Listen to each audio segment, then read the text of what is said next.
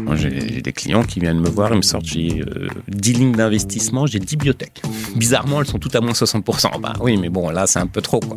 Donc, il faut toujours écrémer. Ça permet de réduire le risque. Toi, en termes de lignes, on en est à... En termes de lignes d'investissement, c'est-à-dire combien j'ai d'actions, concrètement, jamais la plus de 10, peut-être même 5 pour débuter, parce qu'il faut connaître ces boîtes. Ce que je disais, il faut connaître bien sûr tous les rapports qui sont publiés, mais il faut aussi savoir ce que fait le management. Et ça, et honnêtement, Suivre l'actualité aussi. suivre euh, l'actualité de la société. complètement. Et sauf à, si on est sur un job à temps plein euh, à trader et à investir, mais bon, la plupart du temps, c'est pas le cas.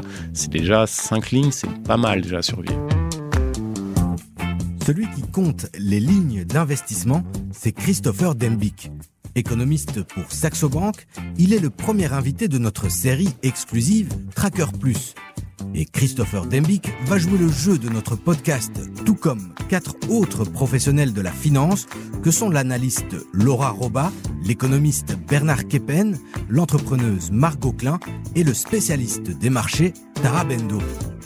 Tracker Plus, la série de podcasts de l'écho où des experts de la finance nous ouvrent en exclusivité leur portefeuille personnel et nous expliquent leur stratégie d'investissement.